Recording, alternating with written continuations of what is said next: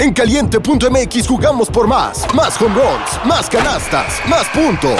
Vive cientos de deportes durante todo el año y los mejores eventos en vivo. Descarga la app, regístrate y obtén mil pesos de regalo. Caliente.mx, jugamos por más. Más diversión. Promoción para nuevos usuarios de GOV de GGSP 40497, solo mayores de edad. Términos y condiciones en caliente.mx. Una producción original de Troop. Bienvenidos a Mr. Fantasy Football, el podcast que te llevará a la cima de tus ligas y te convertirá en un auténtico maestro del fantasy. Con el doc Roberto Rangel y Rodrigo Rangel. Este es el kickoff de Mr. Fantasy Football. Bienvenidos a un nuevo episodio de Playoffs de Mr. Fantasy Football. Ah, bueno, me gustaría iniciar con emoción, pero yo entiendo que muchos no han de estar con esta emoción, porque muchos, desgraciadamente, han, han de haber quedado fuera de playoffs. Pero otros. Tristes, tristeza, tristeza porque hay gente que quedó fuera de playoffs, porque nos decepcionaron muchos jugadores esta semana y otra vez viene mi diálogo de siempre. Muchas lesiones Sí. esta semana. ¡Qué horror! ¡Qué horror! No puedo creerlo. Mucho de qué hablar de hoy. Sí, bastantito, tanto del recap de los juegos como echar chisme, y ya lo dijiste con las lesiones. Uy, chismecito. ¿De qué chismecito me traes? ¿Acaso es de Varias cosas, varias Taylor cosas. Swift? Mm, si quieres podemos meterlo, que no creo que les guste mucho, pero... Este, ¿qué te parece si ya nos arrancamos? Sí. Pero antes de irnos con justamente el chismecito sabroso que traemos, vamos por unas cuantas noticias que hemos visto en estos días. Eh, noticia número uno, importante. Obviamente las noticias van de las lesiones. Eh, um, Justin Herbert. Muy probablemente se va a someter a cirugía y se va a perder un tiempo. Así que Chargers, mucho cuidado, porque Brandon Staley tiene firmada su salida del equipo y tumba a muchos jugadores en fantasy y otros los levanta. Ya estaremos hablando de esto. ¿Y tú cuánto tiempo calculas que se pueda perder Herbert? Que yo creo que es la pregunta. Es que no tengo el diagnóstico final. Solamente, ten- o sea, la única noticia que nos salió es algo que dijo Adam Schefter de ESPN, que dijo que se someterá a cirugía el día de hoy. Se debe estar, seguramente ahorita deben de estarlo operando, espero que todo salga bien, pero si recordamos, justamente fue el pulgar. El jugador que tuvo una cirugía similar, una lesión similar hace dos, tres semanitas fue Jonathan Taylor. Depende del tipo de procedimiento que le hagas, o sea, puede ser que le pongas un anclaje, depende justamente, depende del ligamento que te hayas lastimado, porque puede ser alguno que te ayude a cerrar la mano, otro que te ayude justamente a la estabilidad, pero si necesitas que repongan ese ligamento que te lastimaste, puede ser por un cerclaje o puede ser sin, sin cerclaje, puede ser que sea solamente un tiempo como el que se llegó a perder Matthew Stafford, otro como el que se perdió Jonathan Taylor. En general, después de mi choro, yo creo que al menos unas tres semanitas fuera. Ok, ok, tres semanitas, estamos hablando semana 15, 16 y 17, o sea, ya para Fantasy ya chupó faros. Yo creo que sí. Pero no me... Esperen a ver la noticia oficial. Quiero ver el procedimiento que le hayan hecho. Ya que tengamos el procedimiento que le hicieron, tendremos justamente las semanas y ya podrán sol- soltarlo libremente en Fantasy, así como a Joshua Palmer, si es que lo decidiste agarrar. Ok. Este, otra, otra lesionado, Justin Jefferson, que justamente terminó en el hospital, el trancazo que le llegaron a dar. Y bueno, buenas noticias. eh, lo que nos llegó a decir este Kevin O'Connell el día de ayer, que no es una lesión severa, va a estar con valoraciones diarias y podría llegar a jugar esta semana, pero... Recordemos que Justin Jefferson nos llegó a decir algo en la semana, hace como dos, tres semanitas, y fue como, no me importa su equipo de fantasy, primero va mi salud. Así que si se pierde esta semana tampoco me sorprendería. No debería, pero pues... eh. Bueno, pues mira, es entendible. Por un lado tenemos un Austin Eckler que sí le preocupa Fantasy, por otro lado tenemos jugadores como Jefferson que no les importa un carajo. Exacto, no lo pudiste haber dicho mejor. Y bueno, otras lesiones que vimos ahí en la semana, sí, Stroud se lastimó, no se lastimó, pero entró en protocolo de conmoción. Se vio fuerte, ¿eh? Cuando lo viste, no sé si ya a ver el golpe que le dan, lo azotan justamente contra el piso y se queda, no se levanta. Sí. Y eso preocupa. Y eh, ese fue un tipo de conmoción que tuvimos. Y también tuvimos otra conmoción que no la llegaron a marcar. Que, híjole, es que la NFL, de verdad, ahorita hablaremos de eso. Pero Garner Minshew, ¿llegaste a ver el golpe que le dieron? Sí, que se dejó ir, ¿no? ¿Sabes a quién me recordó? ¿A quién? Tú Atago bailó la temporada pasada. Sí. Justamente sí, tuvo sí. un golpe similar, se empieza a trastabiar como que no se puede parar y justamente fue una, después nos enteramos que fue una conmoción y fue que ya la dejaron fuera de la, de la temporada. Entonces mucho cuidado con Geno Smith si eres fanático de los Colts, hay que estarlo siguiendo porque no me sorprendería que de repente entre en protocolo de conmoción.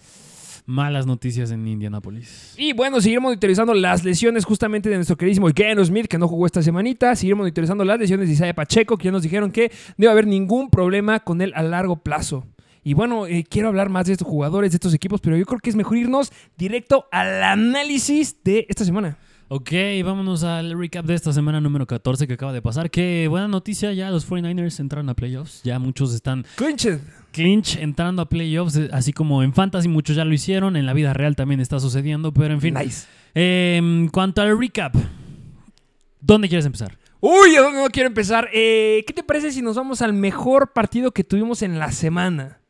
El partido que estaba lloviendo, el partido que dijimos que iba a haber muchos problemas para los wide receivers y que para muchos ha sido el mejor partido que hemos visto en la temporada, no sé tú, de los Ravens en contra de los Angeles Rams. Ok, que justo se va a tiempo extra y... Qué locura, ¿eh? y ve- venían cerrando bien el partido estos Rams y van atrapada de Cooper Cup al final, pero en fin, lo sacaron estos Ravens y vámonos a lo que es interesante aquí, que justo es hablar de fantasy, las implicaciones en fantasy. Eh, punto número uno, Lama Jackson. Eh, dijimos justamente en el live stream que hay una regla, hay una regla, hay unas reglas no escritas en el fantasy y una de ellas es nunca sientes a Lamar. Espero que no le hayan sentado porque le fue muy bien esta semanita. Eh, lo que se da aquí es que justamente no había habido, no había habido eh, equipos relevantes, ofensivas que le pudieran competir a los Baltimore Ravens. Matthew Stafford no se acoginó, lo dio todo y estos Rams le compitieron a los Ravens. Y cuando tú le compites a los Ravens, vas a tener estos juegos de Lamar Jackson. Entonces, me gusta mucho y el calendario que tiene Lamar es muy atractivo para que pueda volver a replicar lo que hizo esta semana. Sí, sin duda alguna fue cumplir la regla de nunca tienes que sentar a Lamar Jackson y le fue bastante bien y le ayudó bastante que justo, o sea, aprieta el juego y tienes que te obliga a lanzar un poco más que digo, Isaiah Likely tuvo el mejor juego de la temporada, ya Me hablé encanta. de, de la temporada de él y ya lo hablaremos un poquito más adelante específicamente de Likely, pero fuera de él el tema interesante, a mi punto de vista, del lado de los Ravens, además de que a Odell Beckham le fue bien y también a Zay Flowers, es el backfield. Uy, ¿qué puedes decir de ese backfield? Que no me gusta la situación con Keaton Mitchell. Eh, no me gusta y sí me gusta. Yo creo que hay de las dos. Eh, de cantidad de snaps, muy malo. Sí. Solamente fue 34% de los snaps, pero hubo otros numeritos ahí que sí me gustaron. A mí me gustaría justo enfatizar en ese punto que dijiste de los snaps, porque en este caso, en un 40-45%, la mayoría de los. Bueno, el que tuvo la mayor parte de los snaps fue Justice Hill. Y Justice Hill lo tuvo en drives de dos minutos, en tercer downs y en corto yardaje. Los demás ya fueron repartidos en- entre Gus Edwards y Keaton Mitchell. Eso es lo único que me disgusta. Y de aquí a lo que resta la temporada, me preocupa porque se le aprieta un poco el calendario a Baltimore. Pero si hay algo que es bueno, es que justamente quitando esos últimos dos minutos que ya nos dijiste que los tomó Justice Hill, hubo, hubo solamente 19 oportunidades en donde fueron jugadas o balones hacia el corredor. Fueron 19 en total. De las 19, 11 fueron para Keaton Mitchell. O sea, Gus Edward qu- quedó relegado hasta el final contando oportunidades relevantes en fantasy. Y Keaton Mitchell no nos dio muy buenos números. Repartición consenso de tres corredores, que eso no nos gusta. Pero al menos hay una luz de esperanza que podría llegar a tener cierto volumen Keaton. Pero es que con esto que entró Justice Hill en, minut- en serie de dos minutos no me gustó tampoco. Sí, y más yo lo menciono en lo del calendario porque van contra Jacksonville esta semana, que es sencillo, pero después van contra San Francisco y Miami. Juegos Sí, que, si, que si bien San Francisco es el único difícil en contra de running backs, Miami no tanto, va a ser un juego yo creo que bastante apretado. Le ganaron los Titans a Miami, se debe decir, ¿eh? Qué cierre de partido. Yo pensé que ya con ese fumble que habían sacado en esa jugada irrelevante de ese pitch raro a Derek Henry, estaban funados, pero pues logran frenar a Tua Bailoa y touchdown de Derek Henry. Pues ya nos demostraron que sin Tyreek Hill estos Dolphins no son nada. Vamos a hablar de algo otra vez. Necesito hablar de algo aquí. Em, la conversación del MVP. Mucha gente está diciendo que el MVP se merece ser o Dak Prescott o Brock Purdy. Es que Brock Purdy lo está haciendo muy bien, ¿eh? ¿Qué opinas de eso? Para ti, ¿quién crees que sea el MVP de esta temporada? ¿Quién le darías el premio de MVP? Yo se lo daría, híjole, tendrá, para mí tendrá que ser un quarterback. Es que sí tendrá que ser Dak o Brock Purdy. Y nada más por gusto, sí me gustaría que fuera Brock Purdy. Pero ya viendo estadísticas, ya viendo cómo lo están haciendo, yo creo que sí se lo merece más Dak. Pero bien lo han dicho N veces en comentaristas. Si no fuera un quarterback, eh, si el quarterback no estuviera involucrado en la NFL, pues obviamente fuera de ellos la discusión está entre dos. Y es Tyreek Hill y Christian McCaffrey. Y que a mí me gusta más esa conversación, fuera de los corebacks, que lo hemos dicho. Nos gustaría que hubiera un premio para corebacks. Pero no lo hay. Igual, si es de los corebacks, me gusta mucho lo que ha hecho Dak Prescott. A partir de la semana número 8 ha dado muy buenas estadísticas, lo hemos hypeado demasiado. Si van a ver el episodio de justamente los sleepers a mediados de temporada, estábamos subidos en el tren de Dak Prescott. ¿Pero por qué? Porque justamente el calendario inicio de temporada era muy complicado para Dak Prescott. Si tú analizabas las defensivas que se enfrentaban en contra de Dak, muy buenas en contra de los corebacks. O sea, la mitad de esas defensivas estaban dentro de las 10 mejores en contra del coreback y justamente lo lograron apagar. ¿Y por qué fue relevante y nos gustaba Dak Prescott? Uno, por el equipo y las armas que tiene alrededor, igual que Brock Purdy. Pero dos, porque las defensivas a las que se iba a enfrentar eran malas. Malas. Filadelfia son la peor de las peores defensivas en contra de los wide receivers y en contra de los corebacks. Era obvio que iba a dar estos números. Era obvio que iba a estar siendo tan relevante. Hay que tomar muy en cuenta eso. Al final de cuentas, a mí lo que se me hace que deben darle el premio de MVP a alguien, que no estoy demeritando lo que está haciendo Dak Prescott por las estadísticas, que hay miles que lo están inflando, obviamente todas después de la semana número 8, pero es que la historia le está haciendo Terry Hill. Y lo vimos esta semana. En contra de los Titans, se lastima Tyreek Hill al inicio del partido, salen y estaban ganando los Titans. Regresa Tyreek Hill, se vuelve a lastimar, y lo, pero vuelve a regresar y hace una gran atrapada que los coloca dentro de zona roja. O sea, los Miami Dolphins no carburan sin Tyreek Hill. Y tú me dirás, ah, entonces, ¿por qué no le lanzan más a Tyreek Hill? No, es que no es eso. Es que el hecho de que esté Tyreek Hill adentro del campo abre mucho las puertas a que los Miami Dolphins funcionen. Y muchos nos subimos al tren de los Miami Dolphins inicio de temporada. Porque Tyreek Hill es un jugador elite. No hay ningún jugador que esté haciendo de forma individual lo que él está logrando.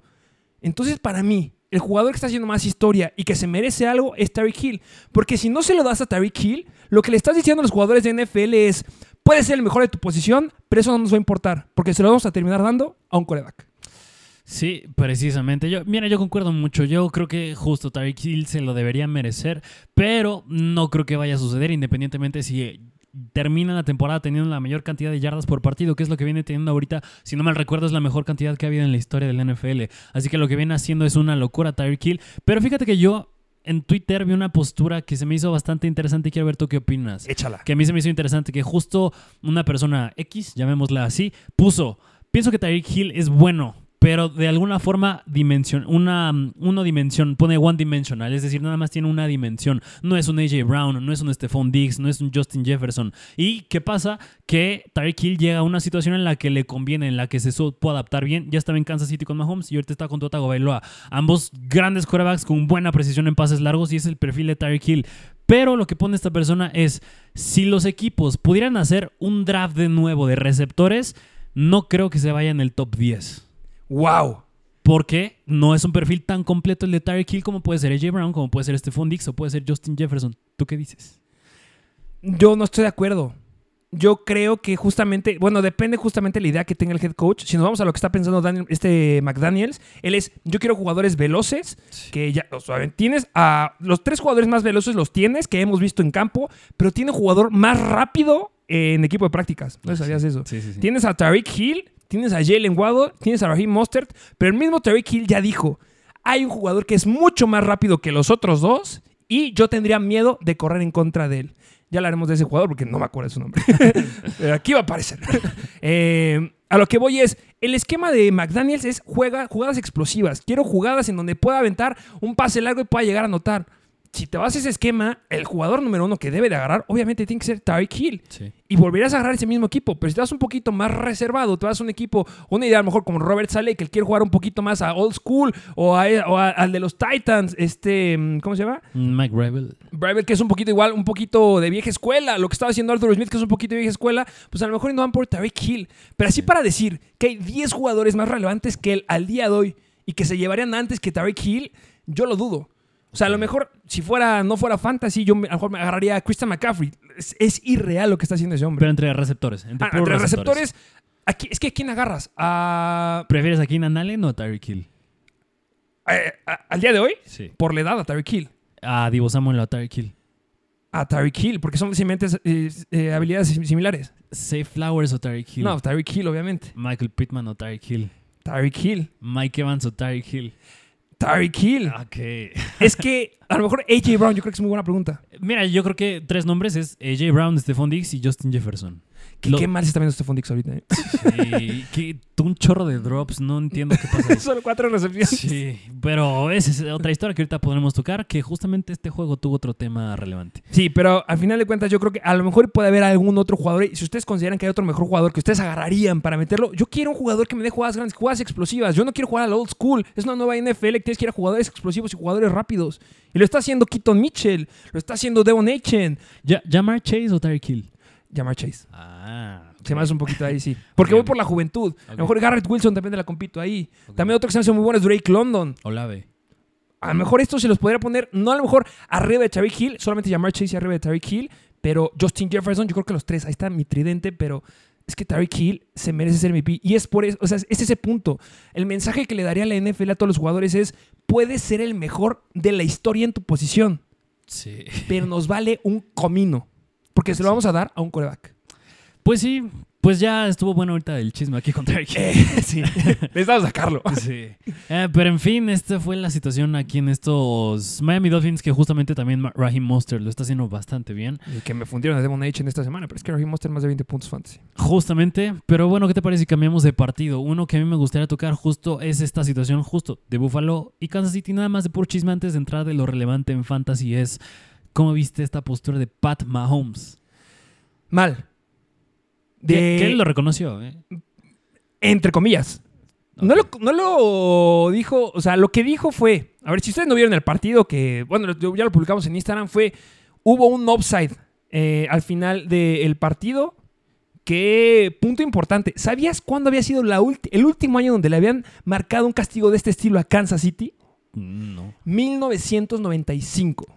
O sea, de este estilo te refieres a como en el último... No, así, eh, eh, alineado en offside. Ah, ok. Es- Este castigo, o sea, no salida en falso, no, offside, alineado mal, desde 1995 no le clavaban este castigo a Kansas City. Ok. Y era justamente lo que decía Andy Reid y lo que decía Patrick Mahomes. Es que, a ver, este tipo de castigos se dan todo el tiempo. Y no estamos en un equipo de high school. Y literal lo dijo. Esto se le avisa al head coach, le avisas al jugador para que ya no lo haga. Sale justamente el árbitro a hablar. Y lo que dijo el árbitro fue, sabemos que nosotros a veces hacemos eso, la mayoría del tiempo se hace eso. Pero es que en este no es solamente que estuviera sobre el balón, es que era un claro offside. Y sí, hay un video en donde este Carlos Tony voltea a ver hacia el árbitro y que nada más como que lo voltea a ver y regresa, o sea, ni para probar bien. Sí. Pero al final de cuentas estabas fuera de la línea. Sí.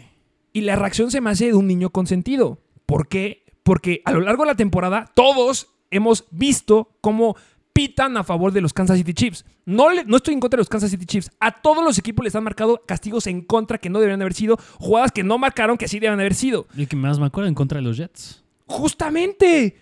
Pero ahora le cae ese- esa situación a Kansas City y ahora sí nos enojamos y te pones a gritarle al árbitro como si fuera lo peor del mundo. Y te- o sea, que te le pongas al tú por tú de esa forma a los árbitros se me hace sumamente irrelevante y está mal. Sí.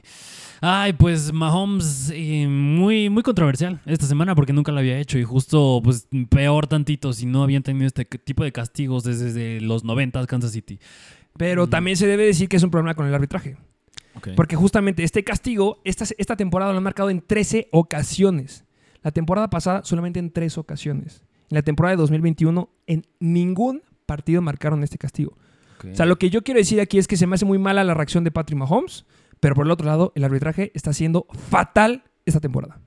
Sí, en eso yo igual concuerdo. Hay muchas cosas que sí, la verdad, no. Y yo creo que me voy mucho a holdings. Yo creo que ha habido muchos holdings ofensivos que nos han marcado, no nada más en Kansas City, sino en otros equipos también. Sí, no, y bueno, pues ya estaremos viendo qué, qué se va a hacer. Van a venir castigos justamente para Andy Reid, que ya salió a decir que está bien, aceptamos que sí estaba en offside este, este Cadero Stoney, ya salió a hablar Patrick Mahomes y espero que corten a Cadero Stoney pronto. Ya perdió un partido Patrick Mahomes, dos partidos por Cadero Stoney y uno por Marqués Valdez Scantling. Deberían ya de sentarlos, pero pues es que ¿qué haces? Son sus únicas armas. al público. Sí. Ah, pero bueno, ¿qué te parece si nos vamos al punto relevante justo de este juego que era el backfield?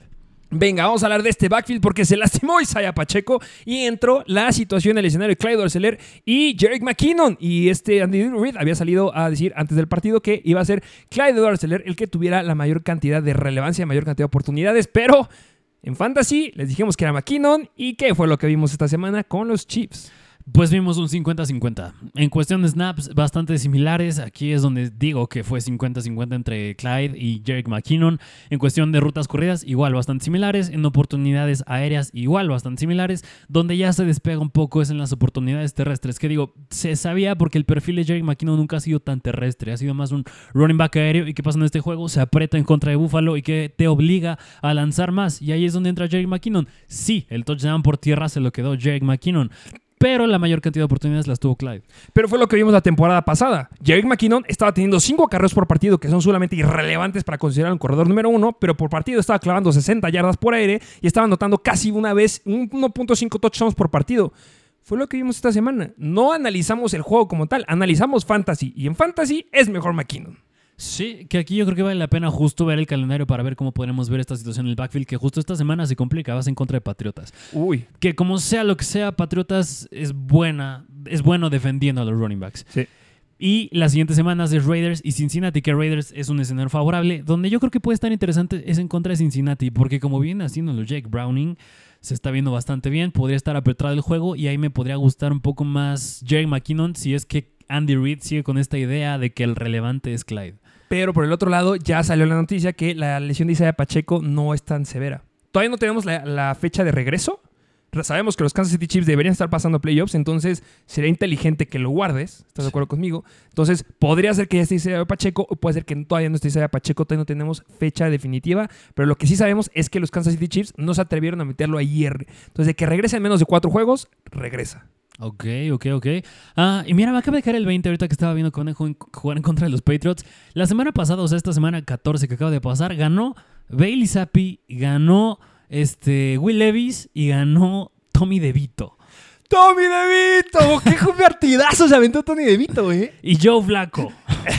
El- la mejor versión de Joe Flacco que hemos visto en años. No puedo creer. Saliendo de la bolsa, corriendo, lanzando pases en movimiento. Este Joe Flacco, ¿de dónde salió? Sí. Y, y Nick Mullens, que podemos dividirlo con Joshua Dobbs, pero... Ah, tres puntos del partido más aburrido que... Es que era para que se fueran 0-0. Sí, muy, muy chistosa esta semana. Eh, hay muchas cosas que analizar. También ahí viene la lesión de Alexander Mattison que hablaremos ahorita, pero qué partidazo dio, regresando de los que llegaste a decir, este, mm, Zach Wilson, el mejor partido de su carrera. Sí, sí, sí, sí. Yo creo que sí le sirvió haber aprendido, a- a- aprendido algo de Tim Boyle. Así que en este juego, o sea, Wilson no es que haya sido, no lo sigo considerando relevante para Fantasy por, por más que haya metido más de 300 yardas.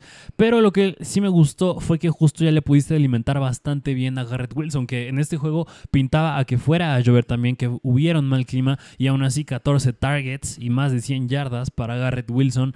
Ya vimos que este hombre no le afecta a la defensa, no le afecta el coreback y no le afecta el clima. Es que aquí hay algo que estamos diciendo desde el inicio de la temporada. Es fácil ser head coach, es fácil mandar las jugadas la NFL. Lánzale y dale jugadas a tus mejores jugadores. Sí. Así de sencillo. ¿Qué hizo esta semana Arthur Smith? Usó sus tres armas. Usó a Vision, usó a Drake London y usó a Kyle Pitts con la mayor cantidad de rutas corridas. ¿Y qué pasó? Perdieron. Pero le fueron buenos juegos en fantasy. Pero por el otro lado, los Jets, 40% del target share a Garrett Wilson. Sí. 28% del target share a Brees Hall.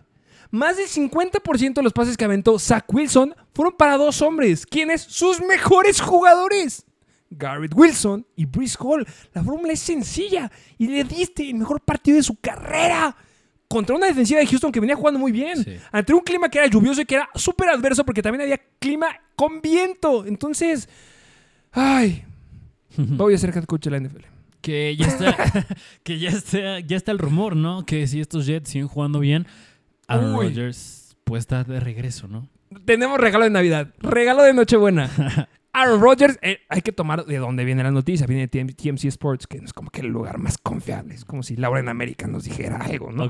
Bueno, no tanto así, pero se rumora que podría regresar para la semana número 16. ¿Cuándo juegan en semana número 16? Juegan contra Washington Commanders el 24 de diciembre. La peor defensiva en contra de corebacks y de las peores en contra de wides. Ah, ojalá que sí. Eh, esta semana es muy difícil para los Jets. Sí. ¿Contra qué, man? Miami. Bueno, después de lo que hizo los Titans. Pues mira, si Tyreek Hill está limitado, no juega en su 100%, van a perder. Y yo creo que sí puede ganar los Jets. Que de todas, es como Jets Yo creo que Jets yo lo veo como patriotas, pero ah, es decir, en el sentido de que tienen una buena defensiva ambos. Y la situación del coreback, la de los Jets es un poquito mejor, pero están bastante. Bueno, el talento ofensivo más bien es mejor el de los Jets, pero los veo bastante similares. Pero pues por ahí dicen que con una defensiva puedes ganar un Super Bowl, ¿no? Sí. Y también algo que, le- que dijo Zach Wilson que me gustó, que no lo llegaron a escuchar, es que antes del partido, bueno, un día antes del partido, lo llegan a entrevistar y es como, es que ya no tengo nada que perder. ¿Qué es lo peor que me puede pasar? Que me sientes, ya me sentaste. Hay peores corebacks detrás de mí. Que me cortes, no lo van a cortar. O sea, ¿qué es lo peor que puede pasar? Yo creo que esa mentalidad le ayudó a jugar como jugó este partido. Es que dicen por ahí que cuando no tienes nada que perder, eres muy peligroso. Y justamente Zach Wilson, peligroso en contra de Miami con estas armas. ¡Ojo! No para fantasy. Pero podríamos tener el regreso de Aaron Rodgers para la semana 14. Y si Garrett Wilson tuvo un 40% del target share con Zach Wilson, agárrense con Aaron Rodgers. Sí. Habrá que seguir de cerca esta situación, ¿eh? Y mira, nada más este, antes de entrar a los waivers, que mm, eh, está bueno este recap, es el- la situación de Chicago y Detroit. Nada más la situación de Chicago por el lado de Justin Fields. Eh, bien. O mal. Mm, Yo creo que bien. Bien, porque ganaron. Ganaron. Lo hizo bastante bien Justin Fields. Y, y de hecho, vi por ahí justo la estadística que fue el primer touchdown por tierra que clavó, creo que desde la semana 12, semana 2. Tenía un 2, si no me equivoco. Pero ya tenía bastante que no clavaba un touchdown por tierra. Apenas fue el segundo que clavó en la temporada. Eh, sumamente relevante que eh, lo íbamos a decir que lo empezaran. Eh, a mí lo que me preocupa más de partido fue lo que hicieron los Detroit Lions, pero de regresando un poquito de Chicago, qué bien se ve DJ Moore con Justin Fields. Sí. Y eh, tú nos traes ahí una estadística interesantona. Ah, más bien pregunta. ti. Échamela. Que justamente es estos Chicago Bears. Se sabe que tienen el primer pick del próximo draft. Que, eh, paréntesis, Drake May ya dijo que va a entrar al draft. ¿eh? Uy, uy, eh, de los mejores prospectos eh, esa temporada. Sí, así es. Así que se viene bueno. Pero si tú eres el gerente general de Chicago, tienes el primer pick, tienes un Justin Fields que lo viene haciendo bastante bien, se vio bien en contra de Detroit. ¿Qué haces con el primer pick? ¿Mandas a Fields a otro equipo? ¿Agarras a Caleb Williams? ¿O man, haces un trade con el pick y te quedas con Justin Fields? Hago un trade a los Patriots y me quedo con, me quedo con Marvin Harrison. O sea, te quedas con Justin Fields. Y me quedo con Justin Fields. Ok. ¿Por qué? Porque en college, Caleb Williams y Justin Fields tienen estadísticas muy similares.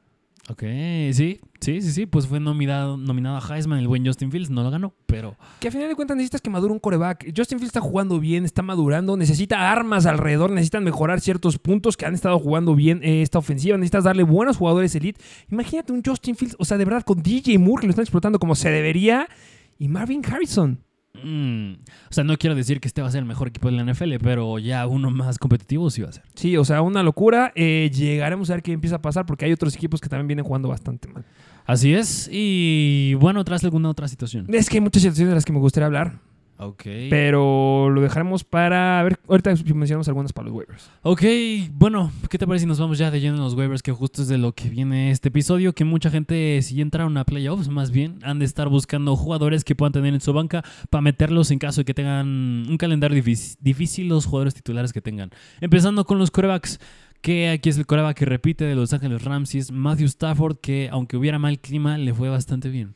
Qué locura lo que hizo Matthew Stafford. Eh, logró eh, hacer lo que no esperábamos. Yo no me esperaba este partido, lo llegamos a ir en los análisis. Cooper Cup venía haciendo las cosas bastante mal, tra- traía la lesión. Si lo llegaste a sentar, era justamente justificado que se llegara a sentar por el clima, por el aire, por las lesiones. Y eh, bueno, al final de cuentas saca un gran partido, uno de los mejores partidos que le hemos visto en las últimas cinco semanas. ¿Cómo fueron de estadísticas? Sí, justamente Cooper Cup se quedó con 10 targets. Desgraciadamente, el que le siguió en targets no fue Pucanacua, fue de Marcus Robinson. Curioso aquí el punto que de Marcus Robinson para mí, a lo mejor mucha gente podría considerarlo para waivers, pero en lo No. personal yo no lo haría. Mucho yo creo que tiene que ver con la lesión de Tutu Atwell que se llegó a dar, pero mm, de todas maneras yo no creo que sea así. Yo creo que este fue un juego atípico en cuanto a la repartición de targets por parte de Matthew Stafford, porque lo hemos dicho, Pucanacua es el relevante aquí, porque es el que corre desde el wide. ¿Y a dónde le va mejor Matthew Stafford? Cuando lanza al wide, no cuando lanza al slot, que es donde está Cooper Cup. Y que justamente se llegó a decir quién se iba a estar enfrentando en contra de Pucanacua, iba a ser Marlon Humphrey, y pues lo llegaron a pagar. Y esto llega a pasar en la NFL. NFL. Llega a haber jugadores que te llegan a pagar, así como apagaron esta semana a Stephon Diggs,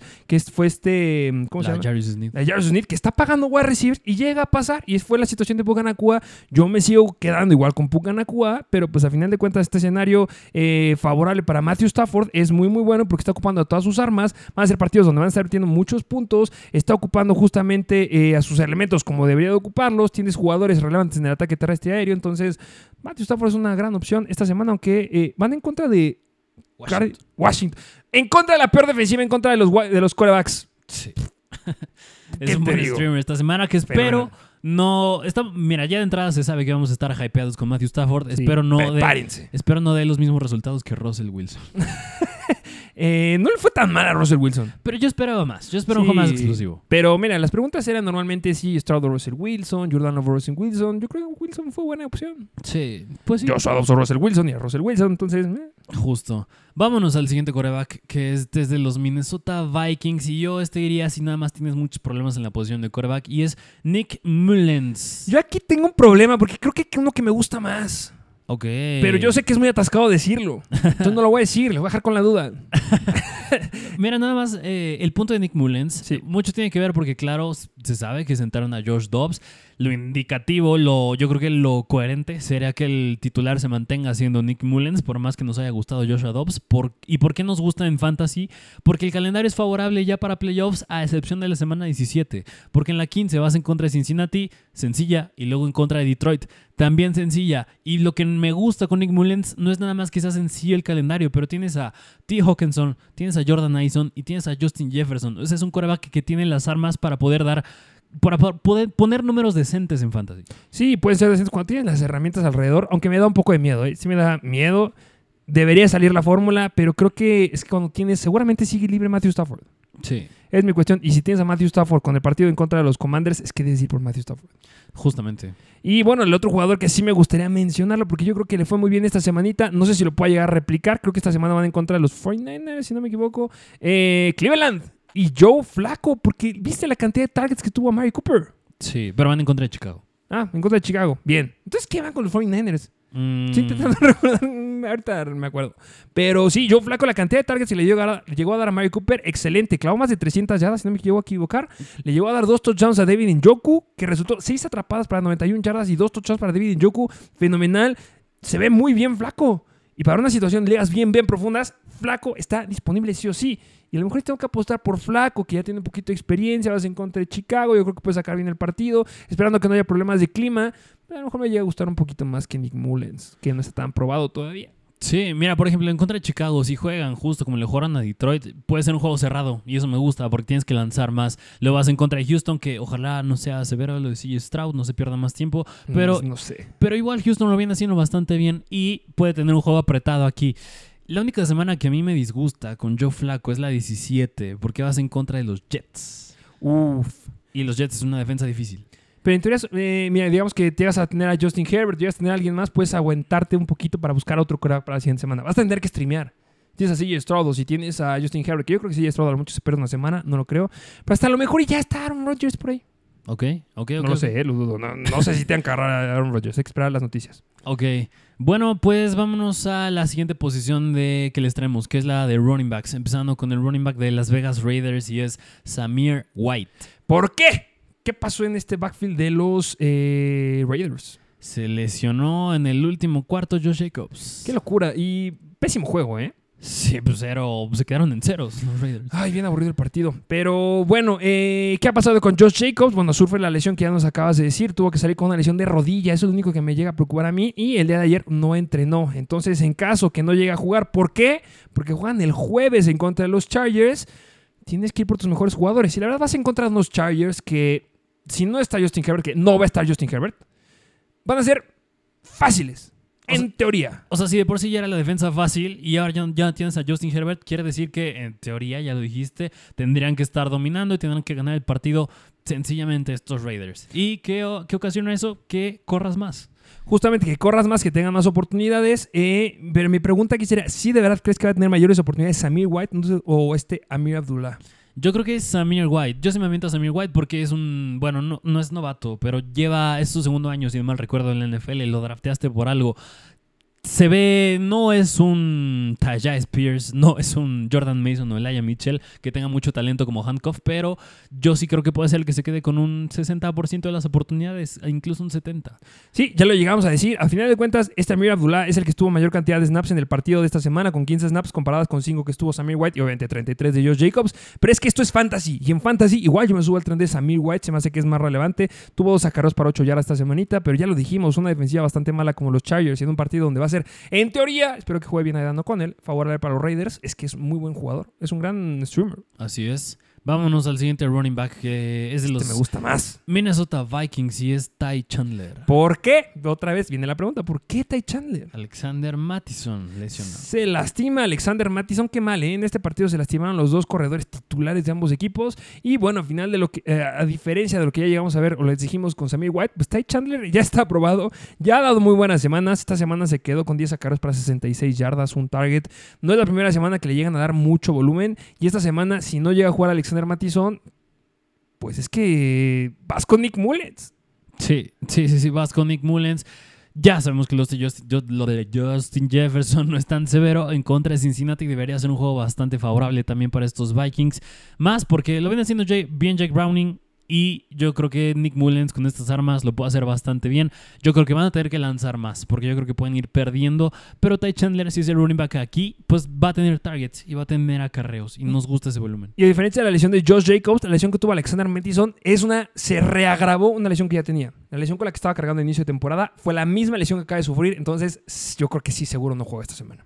Ok, así que vayan por Chandler. Vámonos al siguiente running backs, o me atrevo a decir dupla de running backs, que son los Kansas City Chiefs, y uno es Clyde Darceler y el otro es Jerick McKinnon. Que ya les dijimos las estadísticas, cómo les fueron esta semanita. A final de cuentas, en Fantasy se nos sigue siendo relevante nuestro queridísimo Jerick McKinnon, aunque es una defensiva bastante complicada esta semana. Sí, que ya les dijimos, es la de los Patriots. Pero yo creo que el relevante va a tener que seguir siendo Jerick McKinnon. Yo creo que la mayoría de los acarreos sí puede seguirlas teniendo Clyde en su mayoría, pero... Ineficientes. Es ineficiente. Bueno, este es no, ¿eh? Creo que sí fue decente. Eh. pero McKinnon va a tener acarreos y va a tener targets. Y, lo, y ya les hemos dicho nueve veces, un running back en ligas PPR, en fantasy, casi vale el triple que un running back puro. Sí, justamente 3.5 eh, yardas por acarreo, pero al final de cuentas fue 50-50, lo acabas de decir, y nos gusta más el que tenga el potencial aéreo. Ya lo llegamos a ver esta semanita entre Najee Harris y Jalen Warren, que los llegaron a parar bastante bien estos Patriots, que eran un sit en fantasy, pero con Isaiah, con, con Jerry McKinnon, yo sí me atrevería a empezarlo como un flex, porque creo que puede llegar a tener upside. ¿Por qué? Porque puede volver a anotar como lo hizo la semana pasada. Así de sencillo. Y por esa situación me gusta Jake McKinnon. Esa situación que no solamente fue que le dieran, eh, o sea, le dieron una oportunidad eh, por tierra dentro de la yarda 10 para anotar y también le dieron una oportunidad dentro de la yarda 20 por pase. Es decir, lo quieren para anotar a Jake McKinnon. Entonces eso me gusta. Así es. Vámonos al siguiente running back que es de los Washington Commanders y es Antonio Gibson, que este viene con un asterisco, que es dependiente al estatus de Brian Robinson. Que en este a lo mejor yo creo que sí puede llegar a jugar ya Brian Robinson, ¿eh? Mm, entonces eso no me gusta. Y si vas a agarrar a Antonio Gibson, de todas maneras funciona bien como un handcuff. Sí, pero en ligas profundas puede llegar a ser bueno, ¿eh? O sea, vas a jugar con esta apuesta, que a final de cuentas no sabemos cómo se van a dar las situaciones. Tuvo que salir por una lesión importante, Brian Robinson, que es una lesión en el hamstring, y ese tipo de lesiones sí te llegan a quitar tiempo. Entonces, mucho cuidado. Yo creo que si no tienes la prioridad en waivers, si no te van a dar o vas a alcanzar alguno de los que ya dijimos, puede ser un muy buen stash. Porque ya lo dijimos, esta semanita vas en contra de los Rams, juego de muchos puntos, vienes regresando de una semana de bye, entonces podría ser que tenga un poquito más de volumen, porque ya hubo una semana en donde igualó bastante a este Brian Robinson, Antonio Gibson, semana 12 en contra de Dallas, 34 snaps comparados con 34 snaps los dos, entonces ojo, eh. Ok, vámonos al último running back que les traemos, que este es de los Cincinnati Bengals y es Chase Brown, que este me gusta, no para meterlo, pero me gusta como stash. ¿En verdad? Sí, se ve muy explosivo. Sumamente rápido. No te voy a decir que no. Eh, Jake Browning fueron los hits que le aventaba este hombre y que reventaba corriendo como un gran velocista eh, que llegó a anotar los puntos. Es que 80 yardas. Una locura. Pero em, sigue siendo el alfa aquí Joe Mixon. Sí. Joe Mixon no le vas a quitar la, cantidad de oportunidades. En cantidad de snaps estuvo muy, muy ah, de la mano de Joe Mixon. 36, snaps 36 snaps comparado con 17 snaps de Chase Brown. Yo creo que sí puede llegar a ser una buena opción profunda. Sigue siendo un handcuff, sigue siendo la posibilidad de que se llegue a lastimar a Joe Mixon, que va a explotar y la va a reventar. Pero no sé, a lo mejor me gustaría apostar un poquito por alguno que ya sabemos que está lastimado el running back 2. Ok, ok. Vayan a buscar a Chase Brown y digo nada más, entre paréntesis, igual si tienes a Christian McCaffrey, es obligación que vayas a buscar a Elijah Mitchell o incluso Jordan Mason si está disponible. Y, y- y lo mismo, cualquiera, o sea, desde los que acabas de decir, desde mm, Tajay Spears, que lo llevamos cantando todo el tiempo, sacar a un que se lastima cada rato, este Kenneth Walker, entonces agarren a los handcuffs, ya estás en playoffs, entonces ojo, no vais a perder. Así es. Vámonos a la siguiente posición, que es la de wide receivers, empezando con el wide de los Houston Texans. Y es Noah Brown, que tuvo un juego bastante apagado porque eran los Jets. Estabas enfrente de esos Garner y estabas enfrente de esta dupla de corners bastante buena, de las mejores en la NFL. Así que juego apagado, más porque sí, Stroud también se lesionó, pero... Si Nico Collins también se pierde tiempo, pues Noah Brown es un buen wide. Ah, yo tengo mis dudas aquí. Yo creo que Noah Brown entra justamente en el aspecto donde entra KJ Osborne, donde entra Joshua Palmer, donde entran, ¿qué otro? Tutu Atwell. Solamente van a ser buenos si tienen a alguien que les abre el campo. Yo no veo a Noah Brown siendo relevante si él es el wide 1. Ah, ok. Entonces a mí me da un poquito de miedo. O sea, pueden irlo a agarrar. Yo creo que vale la pena la apuesta, como lo acabas de decir. En contra de quién vas esta semana. Tennessee. Muy malos en contra de los wide receivers. Y Fíjate que es, es, es malo Tennessee, aunque sí, si vas a, si vas a, si vas a agarrar a Noah Brown o tienes a los Whites de Houston, pon mucha atención cómo les vayan en esta semana 15 y digo, si es que ganas, porque en la semana 17 van, o- van otra vez contra Tennessee. Y de la forma en la que juegan en contra de Tennessee nos va a dar un muy buen indicativo para saber cómo van a jugar en tu final de fantasy. Si digo, si es que llegas a pasar y tienes alguno de estos jugadores. Así que mucha atención, si ganas esta semana, ya estás en playoffs y tienes algún jugador de los Houston Texans. ¿Yo sabes por qué me gusta un poquito Y viceversa, apostar de los Titans también. ¿Sabes por qué me gustaría apostar más? ¿Quién? John Mitchie. Sí, tanto así. Yo creo que él sí tiene talento. Él no era se la- sleeper desde... Era mi sleeper hace dos temporadas. Tiene el talento. Yo creo que sí puede llegar a cargar el equipo. No, no cargar el equipo, perdón. No, a ver, no. O sea, sí puede dar un mejor rol como un wide receiver uno. No va a ser el uno porque sigue estando Robert Woods.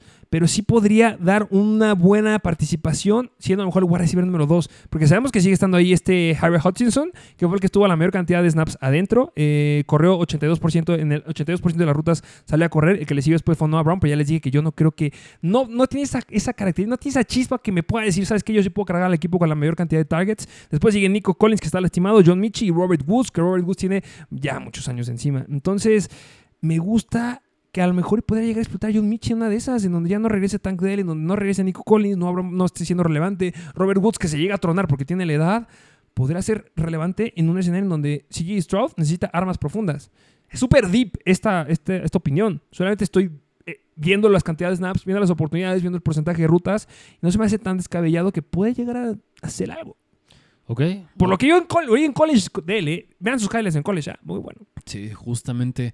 Vámonos al siguiente wide receiver que es de los Jacksonville Jaguars y es Say Jones. Y aquí yo sí estoy un poco ¿Qué pasó? ¿Qué pasó esta semana? Cuéntanos. Ah, mira, yo le tenía mucha esperanza a Parker Washington porque con la lesión de Christian Kirk y ya nos dio un buen indicativo de cómo se va a comportar este ataque aéreo de los Jacksonville Jaguars, es que Parker Washington desgraciadamente no fue relevante.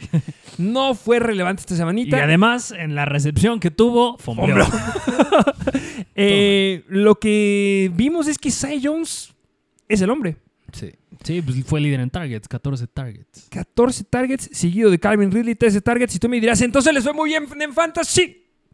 No, porque Cy Jones se quedó con 5 recepciones para 29 yardas y Cal- Calvin Ridley 4 recepciones para 53 yardas. Que, que fíjate que yo, yo, yo puedo tratar de justificar eso en el sentido de que Trevor Lawrence venía regresando de su lesión. Jugó muy mal. Ibas en contra de Cleveland, que presionan muy bien al coreback. O sea, estás lesionado, presionan al coreback y es el primer juego en el que tienes que ajustar, no teniendo a Christian Kirk. Yo creo que se combinaron muchas variables y además apretó bastante el juego. Así que ya la siguiente semana, que ya esté más sano Trevor Lawrence, ya que estén más establecidos estos Jaguars, que vas en contra de unos Ravens, que puede ser un, puede ser un tanto difícil. Ya vimos que apagaron a, a Pucanacua, que es el del White, en este que fue Marlon Humphrey. En este caso yo creo que no digo que le pueda pagar, pero sí va a estar enfrente de Calvin Ridley. ¿Y a quién le tienes que lanzar? A Zay Jones. Y espero que sea todavía Parker Washington. Yo, pero... yo creo que ahora yo voy a hacer exhausto al 30 de Parker Washington. Sí. ¿Por qué? Porque viendo la cantidad de snaps, 98% de los snaps este Calvin Ridley, 93% de los snaps Zay Jones, pero 59% de los snaps Parker Washington. El que le siguió fue Tim Jones con 15% de los snaps, o sea, nada relevante. De ahí, si vemos la cantidad y porcentaje de rutas, o sea, estuvieron bastante, bastante similar al número que te acabo de decir. ¿Quién se quedó con el touchdown de los tres?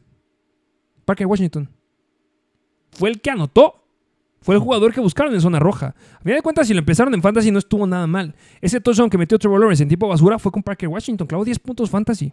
No es malo. A final de cuentas, lo llegó a buscar una vez dentro de la zona roja en este partido en contra de Cleveland. Y fue lo que vimos en contra de Cincinnati en la semana número 13. Igual lo buscó una vez en zona roja dentro de la yarda 20. Vas a encontrar una peor defensiva esta eh, en esta semana en contra de Baltimore. Ya lo dijiste, Marlon Humphrey va a estar enfrente de Calvin Ridley. Vas a tener que optar por Say Jones y por Parker Washington.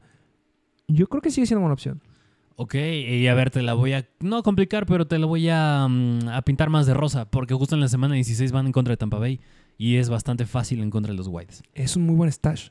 Parker Washington. No, sí, o sea, Parker Washington, sí, o sea, no sería de agarre y empiécenlo. Agárralo una vez. Espérate a ver qué pasa esta semanita, porque yo creo que puede ser relevante. O sea, hay que decir el diferencial. 14 targets, 13 targets comparados con 3 targets, es, es abismal la diferencia.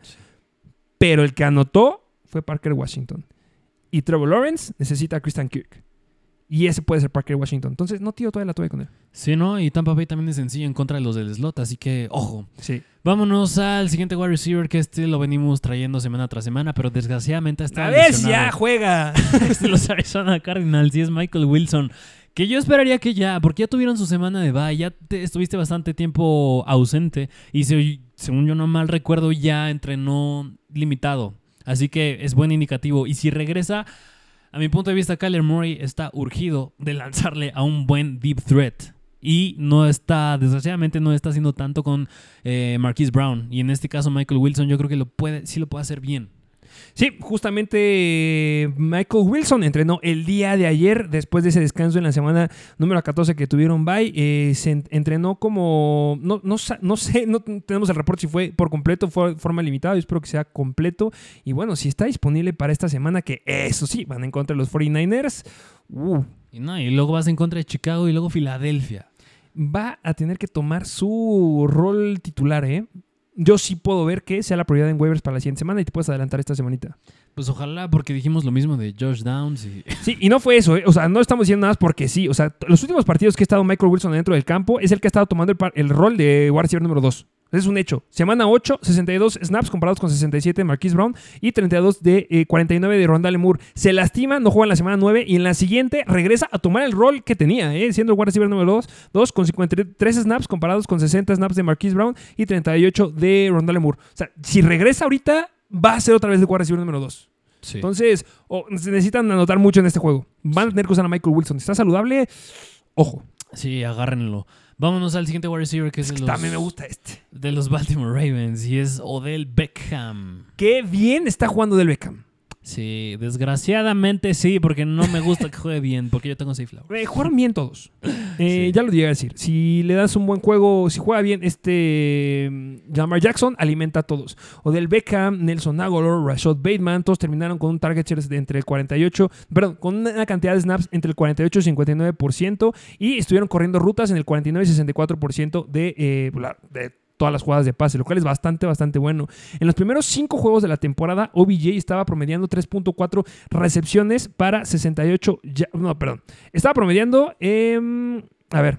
eh, Ahorita te checo la. Los últimos cinco juegos, perdón, OBJ ha estado promediando 3.4 recepciones por partido para 69 yardas y 0.6 touchdowns por juego en 6.2 targets. O sea, le están lanzando en promedio por juego en las últimas semanas 6 veces por partido, 4 recepciones, 70 yardas, casi un touchdown por partido. Y además está jugando en más del 50% de los snaps. Ojo, puede seguir aumentando este número en, ante los partidos complicados que se vienen para los Baltimore Ravens, que van a ser muchos puntos a favor de la marca. Justamente porque en esta semana ya lo dije, van en contra de Jacksonville, que ojalá Jacksonville ya empiece a jugar más y se apriete el partido justo para que lancen más y tengan más volumen tanto Likely como Odell Beckham y Say Flowers. Pero después vas en contra de los 49ers, que se va a apretar bastante el juego, tienes que lanzar, que qué juegazo va a ser ese, ¿eh? Uy, sí, ya quiero verlo. Y luego en contra de Miami, que yo creo que también se va a apretar. O sea, juegos en los que, por eso no me gusta Keaton Mitchell ni los running backs, porque son juegos en los que yo creo que vas a tener que lanzar más por lo cerrado que va a estar el juego. Y por eso del Beckham es gran opción. Sí, además, no sé si sea relevante, pero se lastimó Devin Duvernay, que es otro wide receiver que tenían ahí. Así es. Vámonos al último wide receiver, que este es de los Washington Commanders y es Curtis Samuel. Curtis Samuel, que ya es un repetidor aquí, ¿eh? en esta sección. Y desde la temporada pasada, ¿eh? yo creo que este es el. Este siempre está presente en este episodio.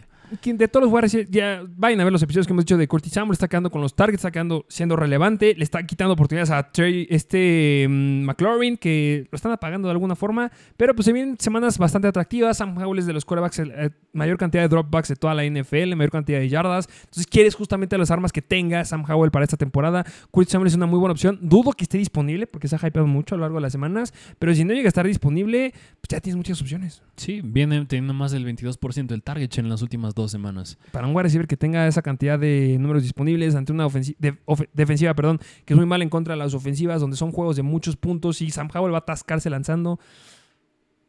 Son buenos números a dar. Así es. Vámonos a la última posición que es la de Tyrants, empezando con el Tyrant de los Baltimore Ravens y no puedo creer que siga tan disponible y es Isaiah Likely. No lo puedo creer, Isaiah Likely, que aquí viene un paréntesis, ¿eh? Hay un Tyrant que no viene aquí, no lo vamos a mencionar porque yo creo que ya debería estar tomado porque lo hemos hypeado desde hace mucho tiempo. David Njoku. Ah, sí. Joder, agárrenlo. No puede estar disponible David Njoku. Con Joe Flaco, con Florian Thompson, con Deshaun Watson, con todos la rompe. Y tiene el mejor calendario de Tyrants. Y tiene el mejor calendario en contra de los Tyrants. Y no solo eso, esta semana va en contra del peor equipo en contra de los Tyrants. ¿No me equivoco? ¿O de los dos peores? Ah, ahorita, ahorita lo checo. Eh, va en contra de Chicago. Chicago. Ahorita me checas de qué, tan difícil es. Pero eh, sí, es muy malo en contra de los Titans el calendario que tienen. Lo hemos hypeado bastante. Dos touchdowns esta semana. Eh, Joe Flaco ya lo nombraron el quarterback eh, titular por el resto de la temporada. Entonces, Devin Joku, por favor, búsquenlo. Pero si no está Devin Joku, pues, al otro que tienes que buscar es Isaiah Likely. Así es, porque regresando justo al tema de Isaiah Likely, ya vimos la semana pasada lo que hizo David Njoku en contra de los Jaguars. Pues esta semana Baltimore va en contra de los Jaguars y no, mm, no sé, por lo regular suelo decir que no sé si pueda replicar lo que hizo un jugador en la semana anterior, pero en este caso sí veo bastante probable que Likely pueda hacer algo similar a lo que hizo Njoku la semana pasada. Es que se quedó ya Isaiah Likely con la cantidad de oportunidades y el volumen que tenía Mark Andrews. Esta semana corrió una ruta, eh, corrió en el 89% de las jugadas de ruta, estuvo corriendo Isaiah Likely una ruta. O sea, no es mucho eso. Es irreal esa cantidad de rutas que estuvo corriendo Isaiah Likely en este partido, que obviamente sabemos que fue competitivo, pero estuvo adentro del 79% de los snaps. Eso también es brutal. 5 recepciones para 83 yardas y se quedó con un touchdown en, al inicio del partido. Entonces, ¿qué quieres que te diga? Es que le debe ir muy bien a Likely. Sí, sí, sí, sí, precisamente. Así que vayan a buscarlo si sigue disponible. Para mí sería prioridad en waivers si tengo problemas de Tyrant sí o sí. Sí. Bueno, vámonos al siguiente Tyrant que les traemos, que esta es la primera vez que está aquí y es de, Un nuevazo. es de Los Ángeles Rams y es Davis Allen. ¿Qué me puedes decir, Davis Allen? ¿Y por qué me estás trayendo un jugador que solo jugó un snap en el primer cuarto? Mm, pues mira, justo. ¿Qué pasa? Estaba Hunter Long. Después de la lesión de Tyler Higby, Hunter Long pintaba ser el que tendría que tener la mayor cantidad de relevancia en este equipo, pero se lesiona también. Y entra Davis Allen. Y Davis Allen acaba con una buena cantidad de snaps, buena cantidad de rutas corridas. Nada más fueron 5 targets, pero si Hunter Long se pierde tiempo también, Tyler Higby continúa de la forma en la que viene siendo. Davis Allen, no les digo seguro que va a ser un Tyrant que vas a poder meter semana tras semana. Es un volado a mi punto de vista, porque es apenas muestra de un partido, bueno, y ni siquiera un partido completo, o sea, tres cuartos de partido. Así que Davis Allen vale la pu- tenerla, apostar con él, porque cinco targets no es cualquier cosa. Se pueden apretar los juegos para los Rams y mm, pues es una buena apuesta. Y un touchdown esta semana. Así es. Si estás en una liga muy, muy, liga muy, muy profunda, o si quieres hacer un stash para un Tyrant, o si tienes a Dalton Kincaid, que le pegó el resto de Dawson Knox, y quieres un Tyrant número uno elite, pues vete por Davis Allen. Puede ser una opción. Así es, que es un volado. Ya lo dije nueve veces, pero. Sí, justamente. Pero hay muchos volados esta semana. Y pues, Tyrants que te den 10 puntos fantasy en promedio por partido, es lo que quieres. Justo. Vámonos al último Tyrant, que este es de los. Me retiro de esto que se va a decir en este momento. Es de los New York Jets y es Darren Waller, porque. De los New York Giants. Giants, perdón. Me fui con el New York. Pero de los Giants. Y es curioso porque estos Giants, porque vienen ganando los tres últimos juegos, Uh, son todavía equipo contendientes a entrar a playoffs. me da gusto por Danny DeVito. Tommy Sí. DeVito, pero siempre digo Danny. Por Tommy DeVito. ¿Viste lo que hizo su familia Sí. al inicio del partido? Llevó baguettes o comida italiana los para fans, los ¿no? fanáticos. Pero alimentaron a medio estadio. Entonces, Sí. a mí me cae bien este Tommy DeVito. Sí, justo qué bueno por eh, Danny DeVito. Y Tony DeVito. Tommy DeVito, que le está bien- yendo bien y están ganando estos Giants, pero justo, si están ganando los Giants y están entrando a, tienen más bien un porcentaje de probabilidad para entrar a playoffs, tienes que, tienes que ganar. Y no vas a ganar nada más usando soy con Barkley. Y está urgido de lanzarle a alguien. Y, no me gusta que es de papel, pero Darren Waller cuando regrese, él estaba haciendo la primera lectura de Daniel Jones. Y yo creo que cuando regrese va a ser la primera lectura de Tommy DeVito. Así que Darren Waller me gusta. Sí, ya se perdió la, la cantidad que necesitaba perderse de partidos porque lo habían colocado en IR y ya se perdió cuatro juegos. El último partido que jugó fue en la semana 8, ya se perdió 9, 10, 11, 12 y el bye en la semana número 13. Ya pasó esta semanita número 14 en contra de los Packers. Y a partir de ahora tiene uno de los calendarios más sencillos en contra del Tyrant.